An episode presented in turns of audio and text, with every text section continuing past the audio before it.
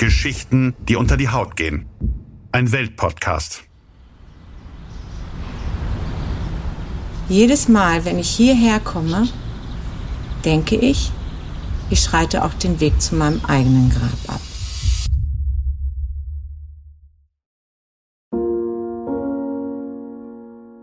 Das ist Eva, Redakteurin bei Welt. Und das hier ist ihre Geschichte.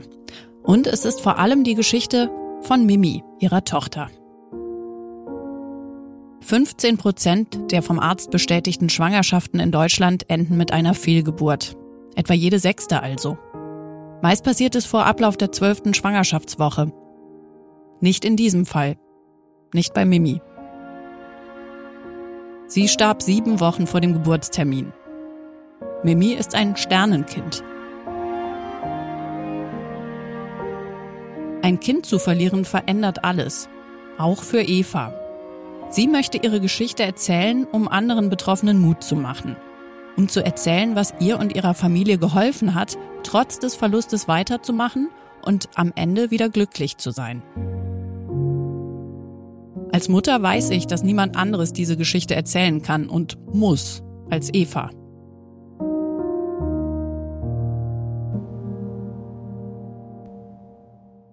Am 27. Mai 2020 zeigt der Schwangerschaftstest zwei pinkfarbene Streifen. Ich bin geflogen, acht Monate lang. Und war super happy und es war eine ganz unkomplizierte Schwangerschaft. Und ja, ich habe das als Geschenk empfunden, ne? in dem Alter noch so schwanger zu werden. Und ja, es war ein langer Wunsch und der schien in Erfüllung zu gehen. Und dann kam es doch anders. Es ist der 26. November 2020, sieben Wochen vor dem Geburtstermin. Eva geht zur Routine-Vorsorgeuntersuchung zum Frauenarzt. Das erste Mal sollten die Herztöne abgehört werden. Und da lag ich in dem Raum, in dem ich schon mit meiner Tochter Lola lag und die Arzthelferin versuchte, die Sonde auf meinem Bauch zu platzieren. Und dann kam immer nur diese Stille. Und ich merkte, irgendwas stimmt nicht und die Angst, die kroch förmlich in mir hoch. Und so ganz langsam dämmerte mir der Gedanke, oh mein Gott, jetzt stimmt hier was nicht. Das dauerte noch ein paar Minuten, bis mein Arzt einen Ultraschall gemacht hat und ich habe auf den Monitor geguckt und immer nach diesem puckernden Punkt gesucht, der immer da war und der jetzt aber nicht mehr da war. Und ich merkte, dass mein Frauenarzt immer neu ansetzte mit der Sonne über meinen Bauch fuhr, immer nochmal und nochmal und nochmal und er sagte aber nichts. Und dann setzte er die Sonde ab und hängte das Gerät zurück an seinen Platz und schaute mich an und sagte, es tut mir leid, aber ich sehe keinen Herzschlag mehr. Und ich griff nach seiner Hand er umfasste meine mit beiden Händen. Und ich weiß noch, dass ich was gesagt habe in dem Moment, aber ich weiß nicht mehr, was ich gesagt habe.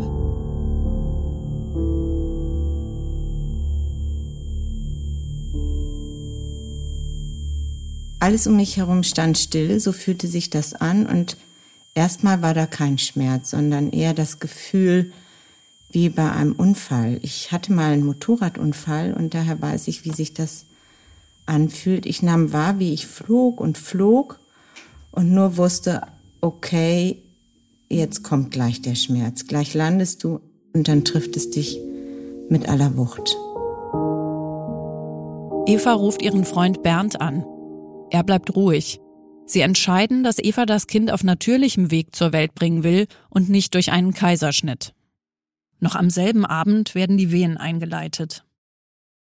Ich weiß noch, dass ich fast dankbar für diesen Wehenschmerz war, weil endlich war da ein Gefühl, dass ich entlud und ich konnte, glaube ich, unter den Wehen erst richtig anfangen zu weinen. Das war so, als ob sich da ein Knoten gelöst hat. Und dann kam alles raus.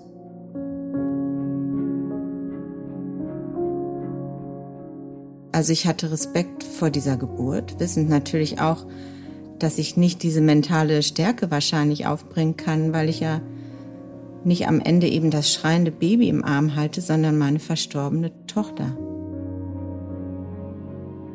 Nach 14 Stunden hält Eva ihre Tochter im Arm. Mimi. Sie sah aus, als ob sie schläft. Und ich habe sie hin und her getragen. Sie war warm und sie hatte einen ganz besonderen Geruch. Und an diesen Geruch, an den erinnere ich mich noch sehr genau. Dann rufe ich mir in Erinnerung, wie auf widersprüchliche Weise schön dieser Moment war, als Mimi dann da war.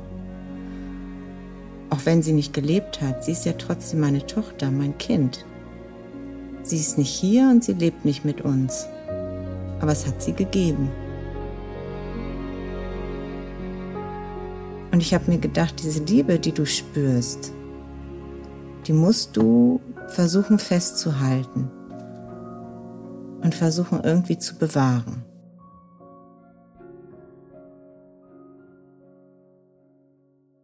Nach einer Weile wickelt die Hebamme Mimi in ein Frotteetuch. Eva legt sie in einen bereitstehenden sargförmigen Korb mit Deckel. Die Hebamme stellt den Korb neben Eva auf das Krankenbett. Eva legt den Arm um Mimi. So werden sie über die Krankenhausflure auf die Wochenbettstation geschoben. Am Nachmittag steht eine Psychologin an ihrem Bett, will wissen, wie es ihr geht. Eva weiß keine Antwort. Noch am Abend geht Eva auf eigenen Wunsch nach Hause, wacht morgens in ihrem eigenen Bett wieder auf. Das war eigentlich für mich, würde ich heute sagen, der Moment, wo der Schmerz so richtig über mich hereinbrach. Ich glaube, weil ich in den eigenen vier Wänden oder erst in den eigenen vier Wänden mir klar wurde, ja, das Baby kommt nicht. Und du hast auch kein Baby mehr im Bauch. Dein Bauch ist leer und du hast kein Baby. Also beides ist weg. Der Bauch und auch das Baby. Da habe ich das erste Mal realisiert, dass alles anders gekommen ist. Das war schlimm. Das war sehr schlimm. Also dieses Aufzuwachen und zu merken, hey, das war kein Traum. Eva hat noch eine acht Jahre alte Tochter, Lola. Sie weiß nicht, wie sie ihr sagen soll, dass sie jetzt doch kein Geschwisterkind bekommt. Dass das, worauf sie sich jetzt sieben Monate gefreut hat, nicht passieren wird. Sie ist zur Tür reingekommen, sie hat die Bettdecke zur Seite geschlagen, sie hat den Pullover hochgezogen und sie hat gesehen, dass der Bauch weg war.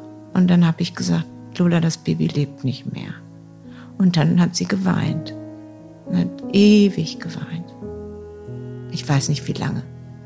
Und ich habe mit ihr geweint.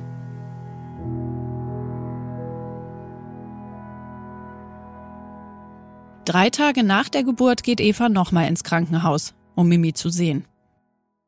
Und das war gut, das war schön, das war ähm, ja, ich konnte sie im Arm halten. Ich, sie war verändert, sie fühlte sich schwerer an. Sie war, sie kam aus der Kühlung, sie war kalt. Aber sie roch noch genauso.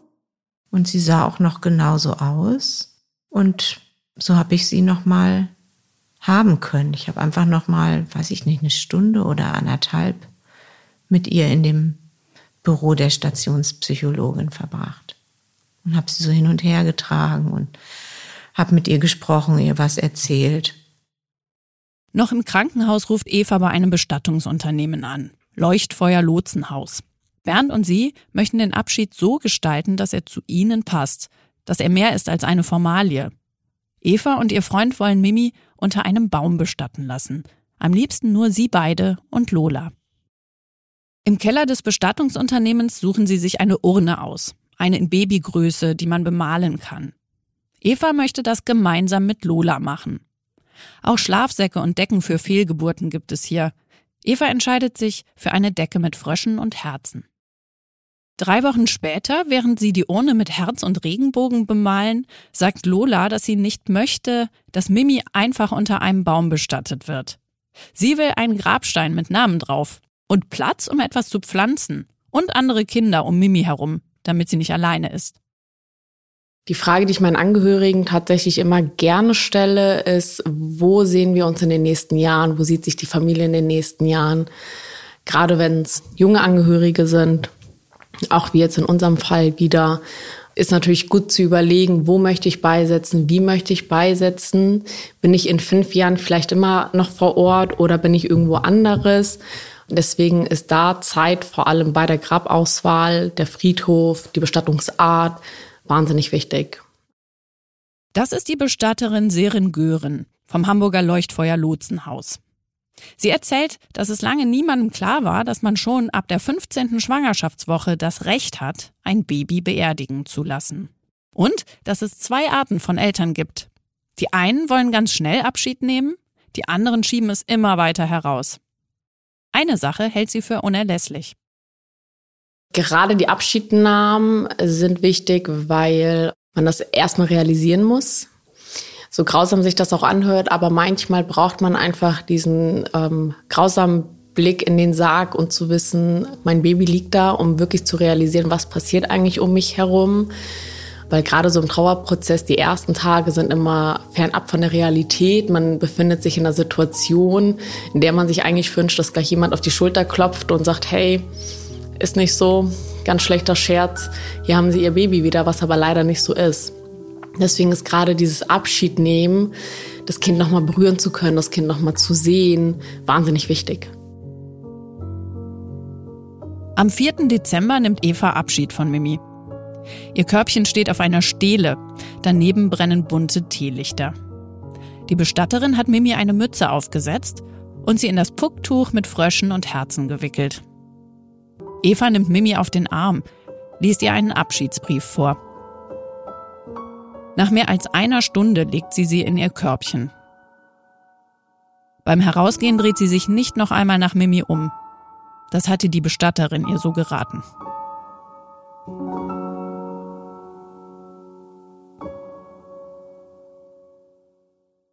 Seit sie aus dem Krankenhaus zu Hause ist, versucht Eva in den Alltag zurückzufinden.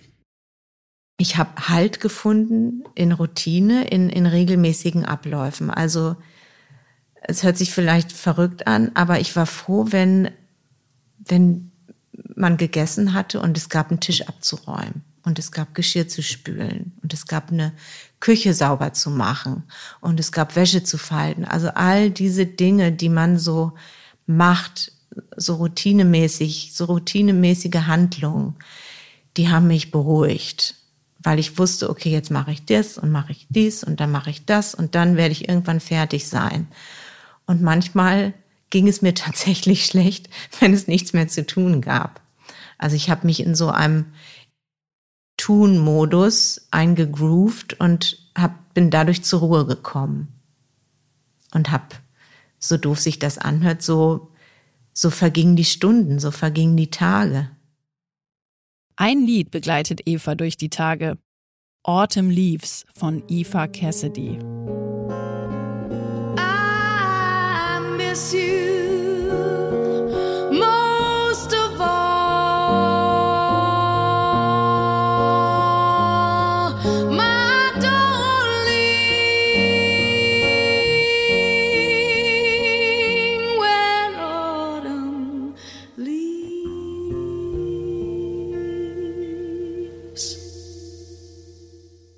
Mitte Dezember schreibt Eva eine Mail an den Verein Verwaiste Eltern und Geschwister. Dieser Verein bietet Trauergruppen für Mütter und Väter von Totgeburten an. Wenn man ein Kind verliert, dann denkt man erstmal, in meinem ganzen Freundeskreis bin ich die Einzige. Wieso ist mir das passiert? Bei allen anderen hat das doch geklappt. Und man fühlt sich ganz furchtbar allein. Und obwohl viel Aufmerksamkeit am Anfang da ist, viel Mitgefühl natürlich, stellt man doch fest, irgendwie bin ich mit dem Thema sehr alleine. Tamara Geilberger arbeitet seit fünf Jahren als Trauerberaterin. Sie erklärt, wie eine Trauergruppe helfen kann. Und zum Zweiten ist, ist so eine Trauergruppe auch ein Schutzraum, weil da draußen geht alles weiter und für einen selbst geht das alles gar nicht so richtig schnell und gut weiter.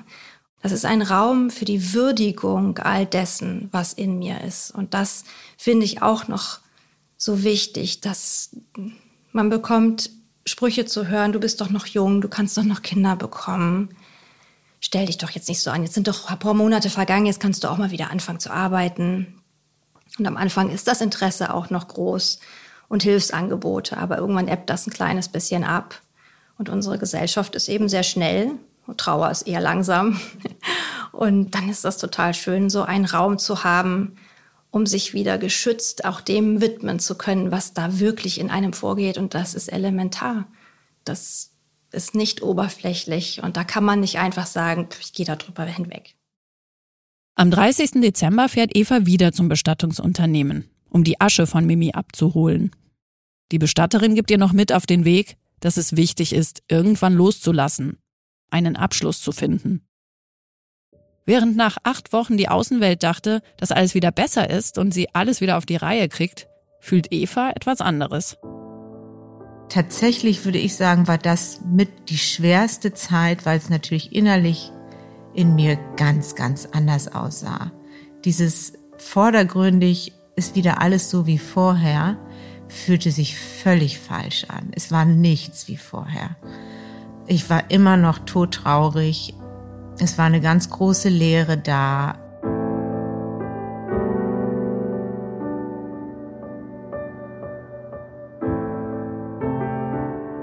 Ich weiß noch, dass ich es immer besonders stimmig und empathisch fand, wenn Leute direkt auf mich zukamen und mich auf den Verlust angesprochen haben. Und ich weiß auch noch, dass ich es besonders treffend fand, wenn diese Leute gesagt haben, Eva, ich weiß gar nicht, was ich sagen soll. Weil im Grunde genommen ging es mir genauso. Ich wusste ja auch nicht, was ich sagen soll. Und und so stand man dann manchmal voreinander und schwieg und sagte halt nichts, aber das empfand ich als tröstender, als wenn jemand jetzt gesagt hat, so Zeit halt alle Wunden oder das wird schon wieder, weil das sind so Sprüche, die man als Trauernder nicht gut, nicht gut wegsteckt. Die wirken auf einen irgendwie so platt und und dieses, ich weiß nicht, was ich sagen soll, das, das hat es genau getroffen. Und es geht auch gar nicht darum, dass man als Angehöriger oder als Freund weiß, was der andere durchmacht, sondern dass man einfach Anteil hat an dem, was er gerade fühlt. Und ich weiß aber noch, dass, dass mir viele auch Kraft immer gewünscht haben. Und ich stand dann da und habe mich gefragt, warum wünscht ihr mir denn alle Kraft? Es geht doch jetzt und in den nächsten Tagen, Wochen, Monaten, vielleicht auch Jahren überhaupt nicht darum, Kraft zu haben, sondern um den Mut, sich einzugestehen, dass man gerade sein Leben nicht auf die Reihe kriegt.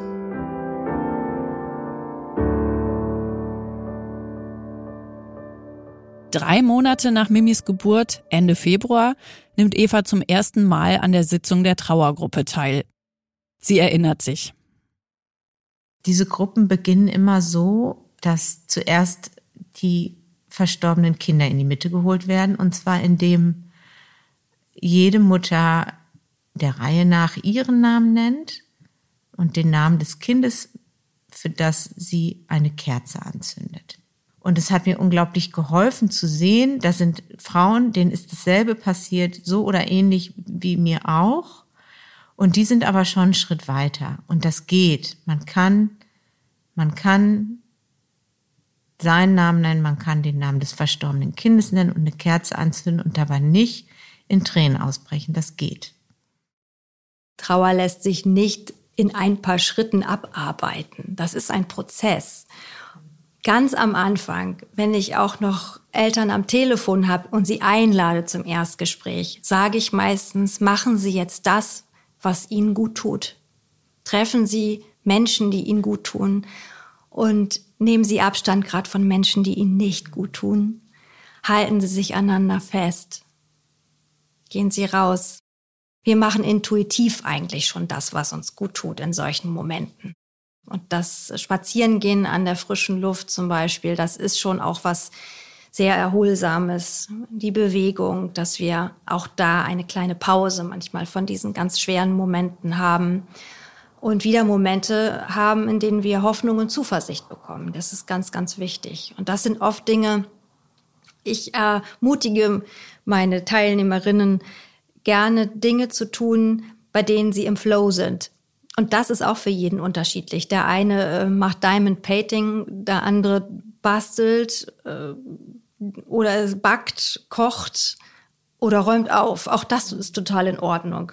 Aber ich glaube, der erste Schritt ist, sich zu stellen, der Trauer zu stellen. Ob das mit oder ohne Hilfe und Unterstützung. Ich würde jedem raten, das nicht als Kleinigkeit anzusehen, wenn man ein Kind verliert, sondern sich dort auch äh, Hilfe holt, Hilfe sucht, um das nicht alleine zu bewältigen, weil man einfach weiß, dass es leichter geht in Gemeinschaft. Tamara Geilberger erzählt, dass das Wichtigste für die Frauen ist, wieder Vertrauen in ihren eigenen Körper zu haben. Einen oft gehörten Ratschlag hält sie für falsch. Der Weg ist ja nicht, das Kind loszulassen. Das hört man ja so oft. Du musst den Verstorbenen loslassen. In meiner Gruppe soll niemand sein Kind loslassen. Warum denn das? Das ist doch das Kind. Sondern nach und nach darf dieser Schmerz weniger werden. Und sie lernen mit unangenehmen Empfindungen umzugehen. Und ganz ehrlich, das ist doch das, was wir im Leben alle gut gebrauchen können. Eva findet ihren Weg, mit der Trauer umzugehen. Trauer ist Liebe. Damit meine ich, dass ich die Mimi ja trotzdem liebe, auch wenn sie jetzt nicht bei uns ist. Und ähm, ich muss versuchen, dafür einen anderen Ausdruck zu finden für diese Liebe. Und ich muss akzeptieren, dass ich ihr diese Liebe nicht so zeigen kann, wie man das halt im Leben macht, indem ich für sie da bin, indem ich mich um sie kümmere, für sie sorge, sie liebe, sie im Arm halte, sie einfach bei mir habe.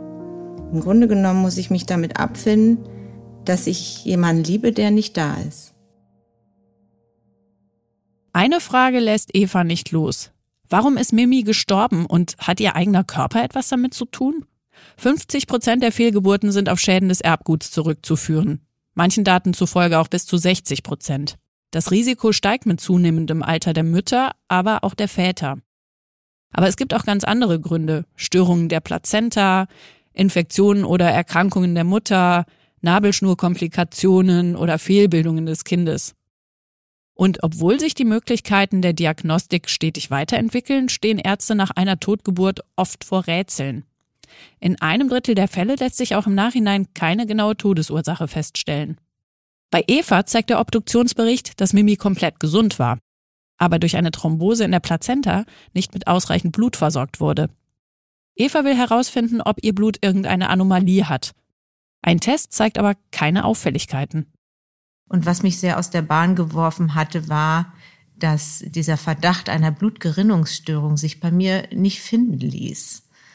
Das hört sich verrückt an, aber ich hatte ich hatte, ich hatte gehofft, dass ich so eine Blutgerinnungsstörung habe, weil das hätte all das erklärt. Aber nein, ich bekam die Untersuchungsergebnisse mitgeteilt und man teilte mir freudig mit, dass mein Blut völlig normal ist und dass es da nichts gibt, was irgendwie auf eine Thromboseneigung hinweist.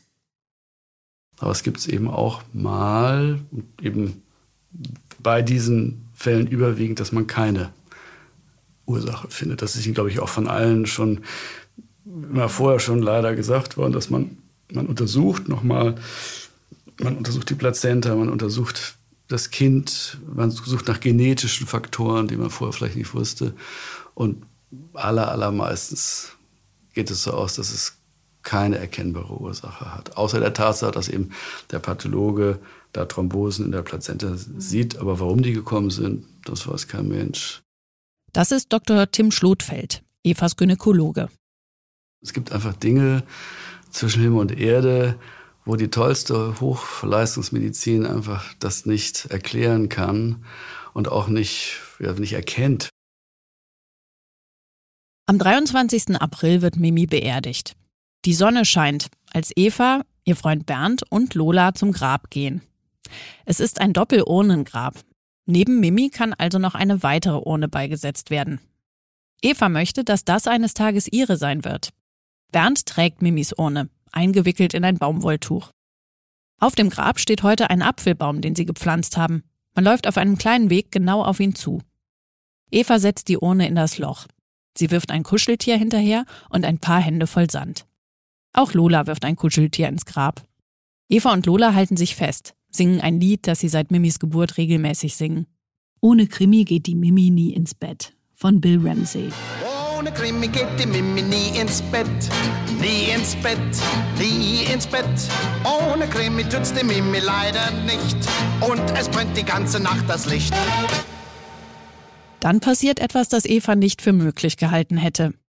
Knapp vier Monate nach Mimis Geburt sind wieder zwei pinkfarbene Streifen auf dem Schwangerschaftstest. Eva will in den kommenden Monaten kein Bild des Babys im Ultraschall sehen. Für den Fall, dass es wieder nicht klappt. Aber im November 2021 wird Levi geboren. Es ist fürchterlich traurig, dass Mimi nicht bei uns ist. Aber wenn, wenn sie nicht gewesen wäre, dann gäbe es jetzt Levi nicht. Und so hängt alles miteinander zusammen. Und, und wenn ich jetzt überlege, es hätte Mimi nicht gegeben, dann wäre ich jetzt heute nicht die, die ich jetzt heute bin. Also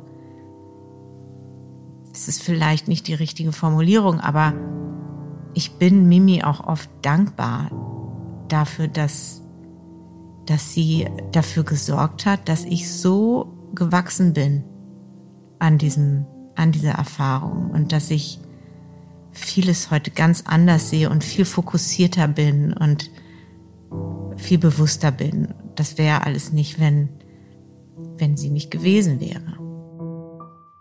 Auch jetzt gibt es im Alltag immer wieder Momente, in denen alles hochkommt, in denen Eva zusammenbricht. Sie weiß, es ist ein Weg und es liegt noch eine lange Strecke vor ihr. Aber wenn Eva heute auf die letzten zwei Jahre zurückblickt, dann ist es vor allem eine Erkenntnis, die ihr geholfen hat und immer noch hilft. Ich kann entscheiden, welchen Gefühlen ich Raum gebe und welche, welche da sein dürfen, weil sie nun mal da sind die ich dulden darf, aber denen ich nicht noch ein Glas Wasser hinstelle. Ne? Die dulde ich, geht's mir schlecht oder ich bin irgendwie traurig, das ist okay, das darf sein, aber ich möchte viel lieber anderen Gefühlen Raum geben. Der hat mir gezeigt, dass es im Leben nicht darum geht, auf das große Glück zu warten oder darauf zu warten, dass alles gut geht, sondern dass man sich trotz allem, egal was passiert, immer dafür entscheiden kann, wie man über die Dinge denkt. Und ich glaube, dass das Glücklichsein nicht das Ergebnis ist von, ich sage es jetzt mal, optimalen Bedingungen, sondern das Glück etwas ist, für das man sich entscheiden kann, jeden Tag neu. Glücklich zu sein, obwohl mir das passiert ist. Glücklich zu sein, obwohl das und das absolut nicht perfekt ist. Also sich praktisch frei zu machen von, von den Dingen, von denen man meint, man braucht die, um glücklich zu sein. Ich weiß heute, dass mir sowas passiert ist und ich weiß, dass mir auch noch viele andere Dinge passieren können und dass die aber nichts an meiner, also dass die nicht dazu führen, dass ich, dass ich nicht an das Glück glaube.